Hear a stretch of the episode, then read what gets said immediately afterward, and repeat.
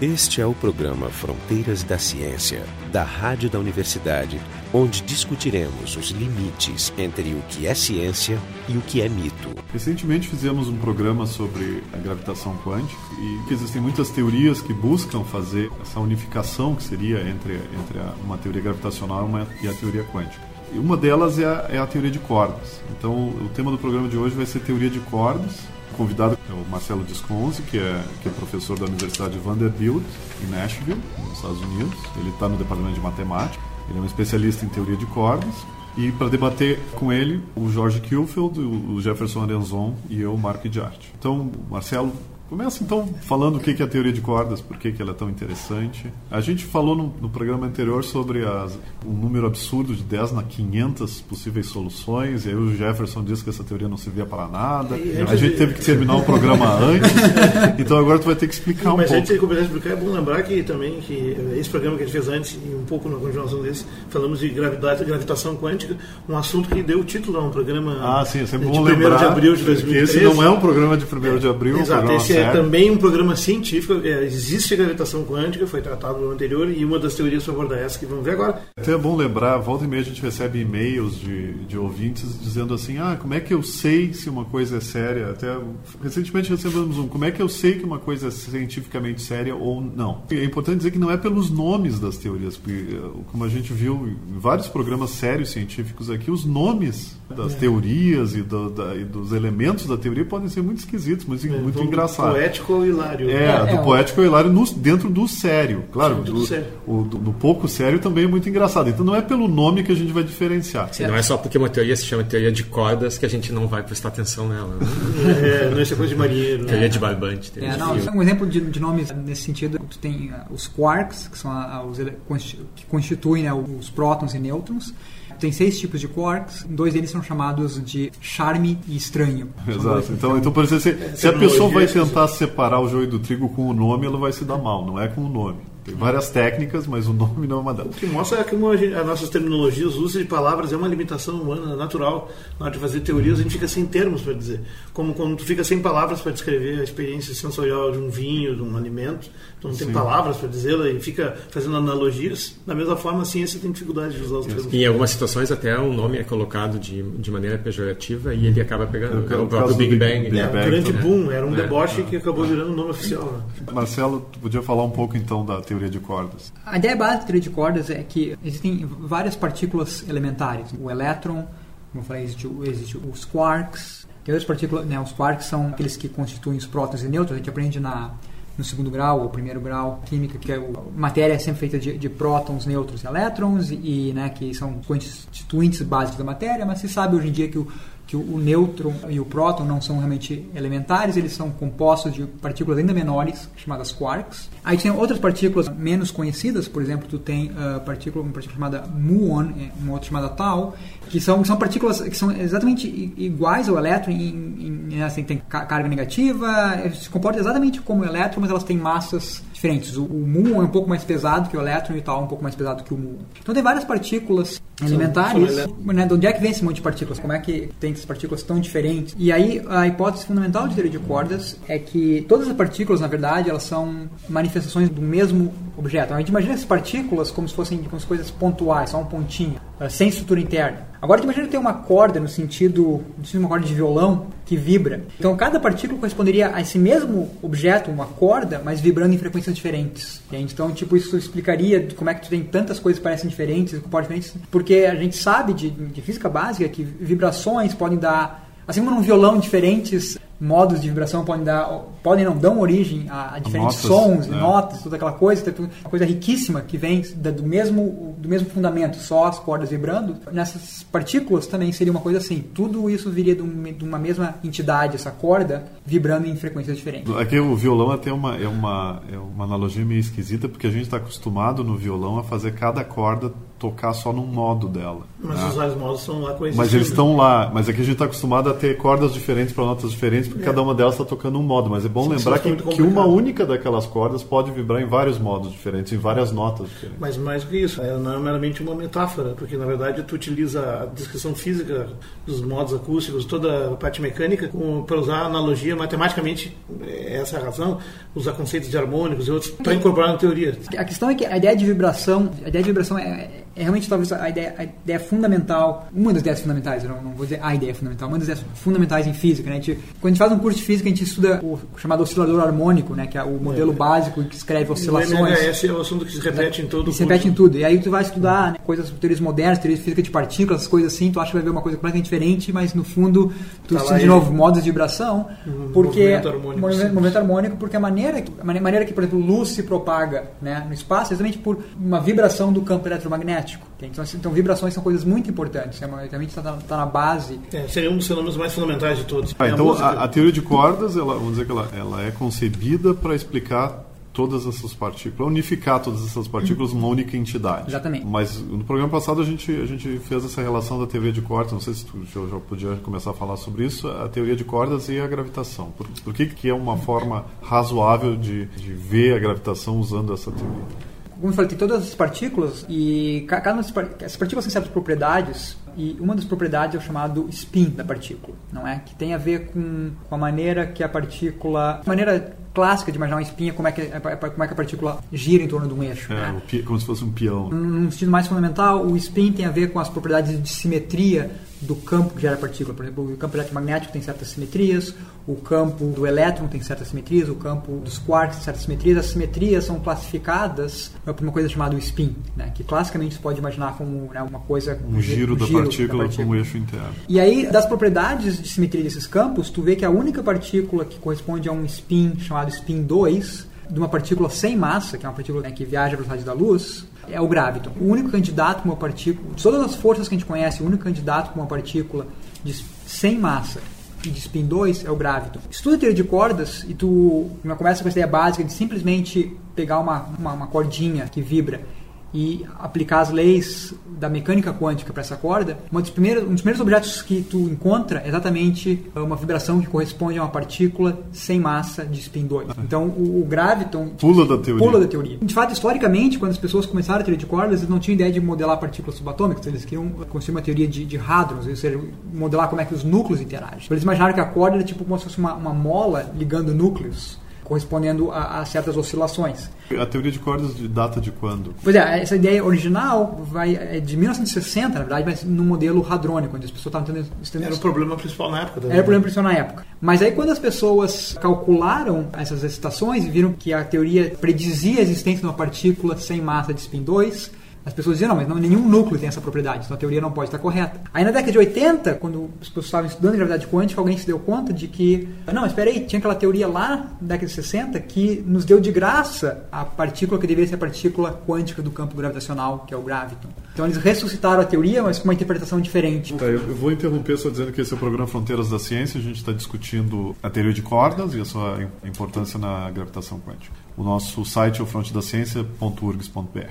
Talvez seja bom, bom dizer que quem, quem estudou física sabe que o oscilador harmônico é das coisas que a gente mais estuda e tem uma matemática razoavelmente simples. Por outro lado, a matemática envolvida em teoria de cordas, mesmo a tua explicação ter sido simplificada, né, pode ter dado a impressão de que teoria de cordas é matematicamente simples. É exatamente o oposto.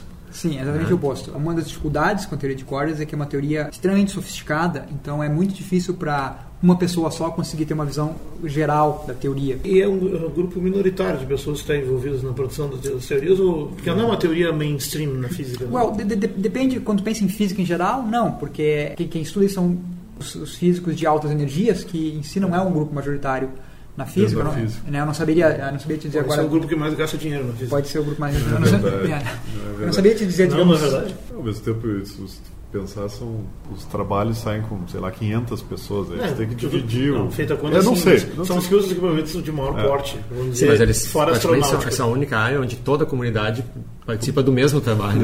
É, tá, mas essa é uma brincadeira. Não, eu não, não, Essa é uma não tem mais de 10 autores num paper. É, essa é a brincadeira do Jefferson, mas o, o que o Marcelo estava dizendo. continua. Pois é, mas uma próxima pergunta. Então, na, na área de, de altas energias especificamente, se tornou um grupo, um, um grupo uh, considerável na década de 90, quando a teoria estava muito popular, mas recentemente eh, o, o, número de, de posições nos Estados Unidos que vão para teóricos de cordas em departamentos de física, mesmo em, em posições que abrem para teorias de altas energias, é, é muito pequeno. Né? E, e, tu acha que é, É, essa só, um pouquinho, só diminuição... deixa eu fazer um, um esclarecimento de linguagem. Quando o Marcelo fala em posições, ele se refere em Empregos.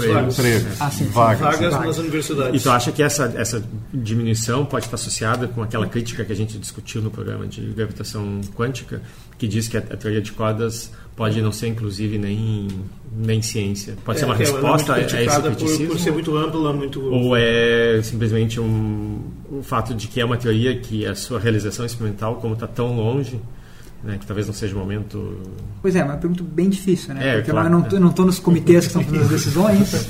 Eu acho que, de novo, é, estou apenas especular agora, né? Das coisas que eu, que eu, que eu presencio e indo ao congresso, conversando com Os pessoas. congressos que tu vai são de matemática e de física. A maioria deles são de matemática. E né? tu tá numa vaga que, que é De para a teoria de cordas ou de matemática geral? Eu estou numa vaga de, de matemática, né? Ah. E uma das minhas especialidades é a teoria de cordas. Não entrou na seleção esse, esse aspecto. Também não sei, tem que perguntar para a pessoa que me, me contratou. Interessante, não? Tu, até tu falasse das vagas existirem poucas, né? Então, não, você está falando da, da, da, razão para isso, né? Eu, eu acho que, que, que, é, um pouco de tudo. Acho que a teoria prometeu muito e entregou pouco, no sentido de que as pessoas achavam que né, em 95 foi talvez o, o pico da teoria, quando o Edward Witten propôs o que é chamada a teoria M, que, na, que até, até então, até 95, existiam cinco diferentes versões da teoria de cordas. E o Witten mostrou que existiam certas simetrias entre elas, o que é um argumento muito forte para a ideia de que todas as cinco são apenas manifestações diferentes de uma mesma, mesma teoria, teoria. que ele chamou de teoria M. E ninguém sabe exatamente por que M. Então, se pensou que, que, que talvez logo se, se chegasse, digamos, a uma teoria final coerente que explicasse tudo e que pudesse fazer predições eh, confirmadas por exemplo, no LHC. Isso não aconteceu, então talvez essa seja uma da- das razões. Mas certamente outra razão é que com o advento do LHC, várias perguntas, existem mais, muitas outras perguntas podem ser respon- respondidas de forma mais imediata. E não necessariamente com a teoria de não cordas. necessariamente com a teoria de cordas, né? perguntas ainda ah, no, no sentido no contexto de teoria, teoria de campos tradicional, sem gravidade. E também, e também os, os, os ah, desenvolvimentos mais recentes em cosmologia, né? como a gente discutiu no programa passado, a aceleração do universo, a matéria escura, coisas dessa, São fenômenos ordem. que não conseguem ser explicados apenas pela relatividade geral Exatamente. ou apenas pela mecânica quântica. É. Exigem algo novo que, de certo modo, os unifique. E que, e que são, e que são fenômenos nos quais, por os quais a gente tem, digamos, uma maneira mais direta de tentar fazer um acesso experimental, né? Medindo radiação de fundo, usando né, o Hubble. Tem um novo telescópio, que é o telescópio que vai substituir o Hubble, o James Webb Telescope, que ah, não, não sabe exatamente quando, né? Como tudo, o Congresso americano tem que... Né, tem que É, fizeram cortes medonhos nos últimos dois mas anos. que, que, que em princípio vai sair. Então tem, tem- existe, existe a perspectiva de, de, de obter muitos dados no campo da cosmologia. Que, claro, que é isso, e aí parece que a cosmologia é uma das áreas quentes do momento e isso também Ou atrai. seja, o pessoal que, que, tá- que, vamos dizer, que naturalmente trabalharia com, com teoria de cordas, ele está sendo atraído por essas, por essas outras áreas mais estão mais quentes, né? Exatamente. Inclusive, tem muitos teóricos de cordas tentando fazer modelos cosmológicos usando cordas. Eu queria saber assim, quais são, tu falou da teoria M do Witten, e quais foram os grandes desenvolvimentos da, da, da, da teoria de cordas? Ah, vou estar numa, numa época que o pessoal todo está simplesmente explorando a Sim. matemática. Não, eu acho que, como eu falei, no, no- no meio da década de, de 80, né, teve o que se chama de a revolução das supercordas, quando, quando as pessoas eh, se deram conta de que, de que essa ideia antiga da década de 60 poderia realmente se- poderia ser aplicada para tentar entender a Sim, aí, gravidade fazia, aí quântica. fazia sentido resgatá-lo, né? Porque Exato. quando ela surgiu ainda era meio precoce, talvez. Isso. Então as pessoas começaram a desenvolver a teoria e, e tu teve eh, então essas cinco versões diferentes da teoria de cordas. Aí no, no meio da década de 90, o Witten mostrou que elas provavelmente são apenas eh, limites ou manifestações diferentes de uma mesma teoria, a teoria M. Então isso é chamada particulares de uma maior. isso. Então isso, isso- isso é chamado de a segunda ah, revolução em supercordas. Mais recentemente teve-se a descoberta do não, não necessariamente a descoberta, mas a digamos a implementação dessa ideia da- do princípio holográfico no contexto de teoria de cordas. O princípio holográfico a gente discutiu discutiu na, no último programa é essa ideia de que teorias aparentemente diferentes, uma teoria, uma teoria gravitacional em dimensão, digamos, 5, é exatamente equivalente a uma teoria em dimensão menor que 5, digamos, dimensão 4, ou, depende do, do, do modelo que tu considera, mas sem gravidade. Né? Funcionando como uma projeção. Como uma projeção. Isso é uma ideia, isso é uma ideia do, do, do a ideia de, de princípio holográfico não já, já é uma coisa que já estava já estava digamos no, no, nos ares. Não, e o princípio holográfico, essa ideia do princípio holográfico na teoria de cordas é de quando tu diz? De, de... Uh, final da década de 90 e início, de 2000. E, não, e... quer dizer que se uma pessoa quer se mostrar erudito em cordas, ele vai falar da teoria M e do princípio holográfico exatamente, exatamente. e todo mundo vai ficar... Mas eu só, quero, só quero apontar que a ideia do princípio holográfico já estava nos ares, mas aí o Mal da Cena, que é um físico argentino que está em Princeton, foi a pessoa que, que, que, realmente colocou isso num, num, framework onde tu conseguia realmente fazer contas e, e, e colocar, colocar as ideias de uma maneira mais formal. mais formal. Uma coisa curiosa é que o Item, e, e acho que o Mal da Cena também, eles estão entre os, os físicos mais citados uhum. de, de, todos os tempos, mas não tem um Nobel associado com isso. Né? Pode ser também a, a, mesma, a mesma dificuldade. Citados, citados no, no, para o ouvinte entender, citado é aquela pessoa que, cujos trabalhos são referenciados em outros trabalhos. É uma, uma medida da, da repercussão do, do trabalho de uma pessoa. Do, do, Se a pessoa é muito citada, no nosso, no nosso jargão, o cara é muito citado, significa que muita gente baseou trabalhos nos trabalhos dessa pessoa. Logo, ela tem... ou, é, ou, ele tem muitos amigos. Ou ele tem muitos é, amigos. Não, não deixa de ser o contrassenso, quando ele falou do, de ser tão um pouco corrente, essa, ou seja, tem poucas gentes envolvidas, poucas pessoas comprometidas com a teoria, Era, não ser uma área majoritária dentro pois, da física. Sim, mas lembra que eu falei, não é uma área majoritária, majoritária que, comparado a todas as áreas da física, mas como eu falei, durante a década de 90 era um dos campos São principais. De física né? teórica de, mais, física teórica mais pungente. De, altas, né? de, altas energias. E uh, também era uma das áreas que, que atraía os, os melhores talentos eram atraídos por essa, sim, é, sim. Por essa área. Né? Agora, agora, eu só quero ressaltar que a gente fica falando assim, era, foi, tipo, como, como parece que a coisa né, acabou. Não, acabou, não. não. apenas não existe todo talvez todo o entusiasmo que existia na década de 90. Porque né? a gente pode pensar no, no, ponto de vista mais de mercado, agora o tamanho está certo. O tamanho das pessoas que estão, porque tem a inflação, né? Tem o negócio. Do... Mas olha só, voltando, a, voltando à, à teoria em si, uma das coisas que, que são um pouco, talvez, bizarras da teoria é essa necessidade que ela tem de, de dimensões. Né? A gente vive num mundo, num mundo tridimensional. Se a gente inclui o tempo, se pode dizer que o nosso espaço tem quatro dimensões. A teoria de cordas ela considera dez dimensões. Então, assim, o que Primeiro, por que, que ela considera 10 dimensões? Por que que é uma pergunta precisa, interessante. É, por que, que, a gente precisa mais do que 4? Por que, que para teoria de cordas 4 não é suficiente? Uhum. E onde é que estão essas seis? Né? Por que, que a gente não observa? É para vibrar mais, como diria Chapeuzinho Vermelho? Sim. A ideia, quando escreve as equações de teoria de cordas, existem certos testes de consistência que, ela, que a teoria tem que passar. E aí, aí tu, tu mostra, se demonstra que, que para essa teoria ser consistente, né, passar esses testes de consistência, que é o que se chama de uh, cancelamento das anomalias, e tu, é necessário um espaço de, de 10 dimensões. É, então, o que eu ouvia, eu, como leigo que eu vi, que o pessoal dizia, não dá para quantizar as cordas em menos de 10 dimensões. Talvez seja consequência é. do tipo de matemática usada. Então, então na verdade, a corda que tu descrevia que vibrava, uhum. na verdade, ela vibra não como uma corda de violão que vibraria é um violão bem estranho. Então. Sim, sim. Tu, né, que, nem, que nem uma corda de violão, você pode apenas vibrar uh, ah, para cima e para baixo. Né? Isso. É simplesmente uma coisa unidimensional, mas Isso. essa corda tem, ela tem várias direções que ela pode vibrar. Então, essa, essa é a necessidade. Então, uh, por, por, um lado, uh, é uma coisa tipo, mostra mostra o poder da teoria, que é uma teoria que realmente te diz até qual. Tu não tem que botar a mão, tu não tem que começar com uma teoria com espaço de dimensão 4. A teoria te diz qual a dimensão tem que ser. É, sim, segue simplesmente um argumento de consistência. Sim, eu, vou dizer, do, do, desse ponto de vista é interessante porque diz, não, a teoria está definindo o espaço onde ela vive, mas ao mesmo tempo ela está definindo um espaço que é muito estranho para Exatamente. Aí, como, como, como, eu falei antes, como eu falei no, acho no programa anterior, né, é um, tipo um package deal, né? Tipo, tem um monte de coisas boas, mas tem coisas que, tipo, que tu tem que explicar, né, que, que vem junto, que tu não consegue separar.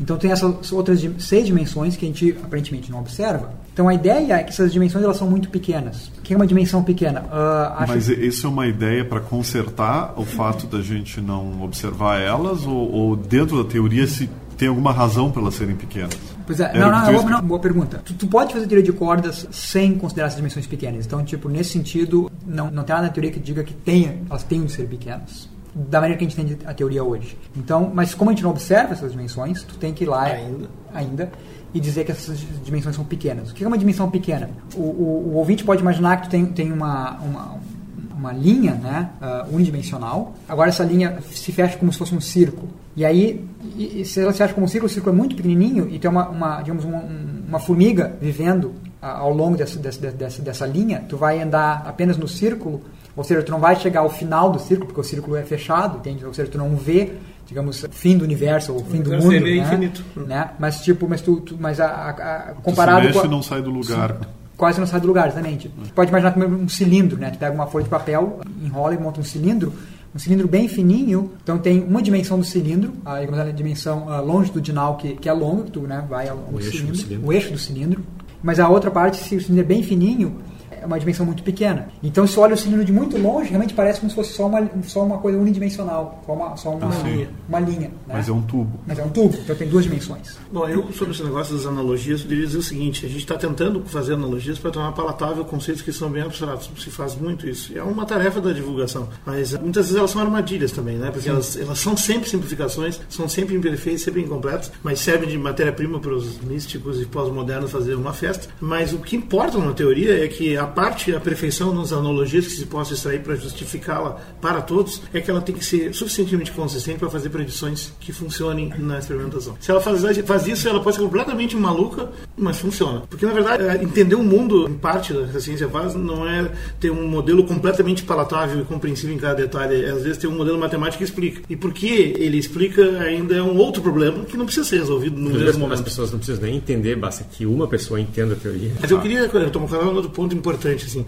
Parece que um dos eixos da teoria de cordas, uma das motivações principais, é a interação gravitacional. Ela é, uma, é central como problema. Não o único, mas é central. E aí eu fico pensando exatamente no fato da determinação, daquela que é uma predição do Einstein, de que a gravidade se manifesta de forma ondulatória. E isso não foi provado ainda, ou seja, a propagação onda gravitacional. E dizer que, como existem, inclusive, observatórios gravitacionais montados no mundo, inclusive um no Brasil, né, em Minas Gerais, inclusive um no espaço, não sei se já foi colocado lá, um observatório gravitacional, enfim, são pesos é, colocados numa distância conhecida, monitorado por instrumentos que permitem ver pequenicíssimas, minúsculas variações de distância que comprovariam a passagem, por exemplo, de um, de um campo gravitacional que fizesse ele oscilar e aí as distâncias variariam. Esse é resumo muito grosseiro, espero não ter dito nada errado. Mas, ou seja, eu acho que nos próximos poucos anos vai se comprovar uma predição que já tem mais de 90 anos, que é das ondas gravitacionais. Que, que, onde entram as ondas gravitacionais na teoria de cordas? Como é que isso se encaixa com gravitação quântica, inclusive?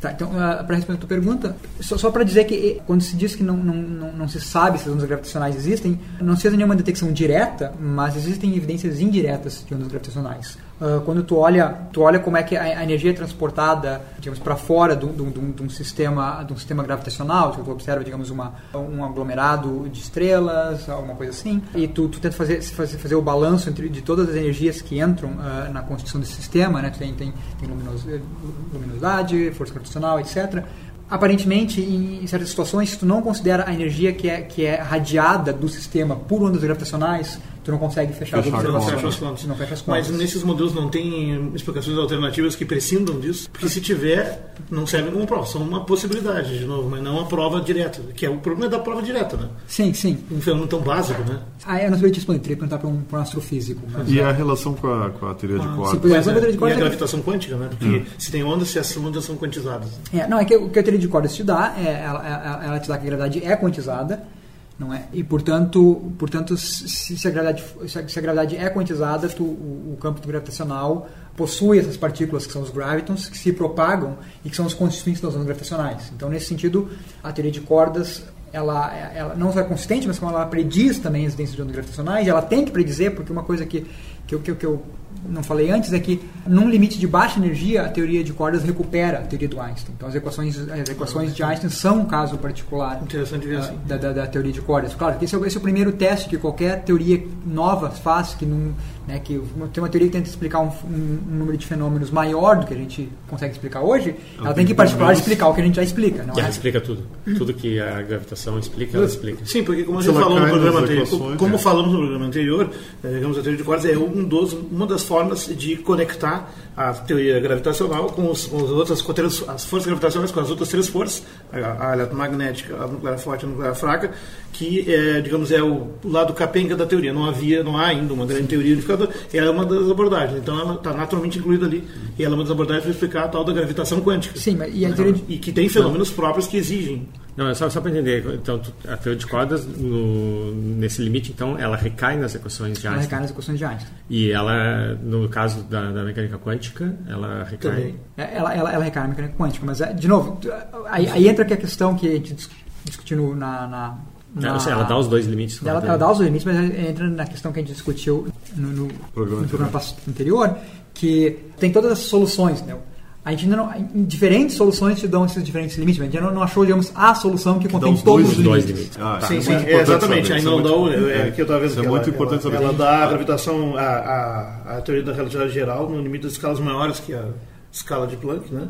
E dá a quântica nos limites das, de baixos campos Não, não, gravitacionais. não, não né? é bem isso. É, A, a questão é que tu tem, tu tem essas dimensões extras, né? E existem diferentes, diferentes maneiras, diferentes candidatos para essas dimensões extras. Entendeu? Existem, é um termo técnico, mas existe uma coisa chamada calabial, que, que a dimensão extra não é qualquer coisa, ela tem que satisfazer certas propriedades. Aí, tu, Como é o nome? Calabial, Calabial. que é de- de- devido aos matemáticos Calabi e Yau. Uh, Calabi fez uma conjectura chamada conjectura de Calabi e o Yau- Yau resolveu essa conjectura, provando a existência dessas, desses espaços chamados, now, agora, chamados agora de Calabial. Calabial. Então, o calabial é o, cada, cada uma das possíveis soluções é um calabial.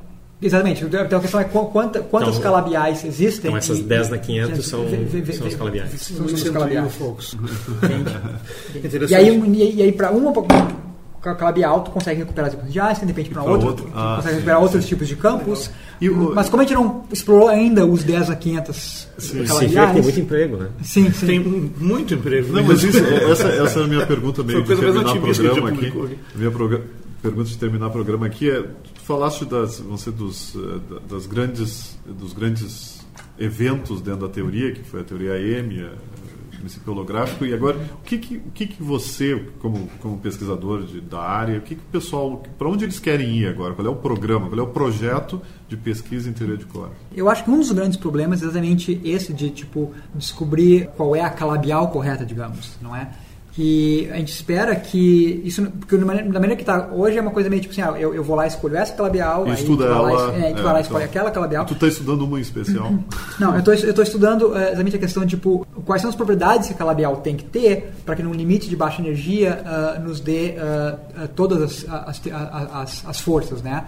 Isso é um chamado de approach de Lagrangiano Pois é, mas isso efetivo. aí é o mesmo problema que a gente tem em mecânica e estatística, quando tu tem um sistema onde o número de configurações possíveis é, é dessa ordem e tu está procurando o estado fundamental do sistema. Sim. Tu não pode escolher ao acaso uma configuração. Exatamente, mas em mecânica estatística tem um mecanismo que te diz que, que aquela é a solução que o sistema, que o sistema digamos, a, então você a, tem a, que se aproxima. Entende? E, é, e esse seria o princípio que as pessoas estão procurando hoje em de corda, o princípio que te diz qual é, Qual é de todas essas calabiais possíveis? qual é aquela que a teoria escolhe de forma natural, não é? Ah, então isso, pro- isso, se se a gente for nas conferências, as pessoas vão estar sempre Esse- circulando à volta desse problema. E até pro, pro ouvinte mais, mais leigo, assim, exatamente que falar que foi falar dois fenômenos que, inclusive, por exemplo, quando fala em ondas, está te referindo a um fenômeno clássico. Sim. Né? Quando fala em quântico, em pacotes, está falando um fenômeno quântico. E, e, ó, detectar as ondas gravitacionais, em parte, é um problema clássico remanescente. E, e, e os gravitons, que são as partículas eh, associadas a isso, é a parte quântica do Parte problema. quântica do então, problema. esse- ou seja, é, é- é um fenômeno. Ou seja, são teorias à procura de um fenômeno ainda, né? Não precisava dizer assim, porque são os dois ângulos da mesma coisa. Sim. Como é que elas se ligam? Bom, ah, quando descreveste bem, a- as, as ondas gravitacionais é um problema clássico, né? Problema como detectar ondas eletromagnéticas. Onda é onda. né? Ah, é um- seria um problema muito, muito mais difícil detectar gravitons.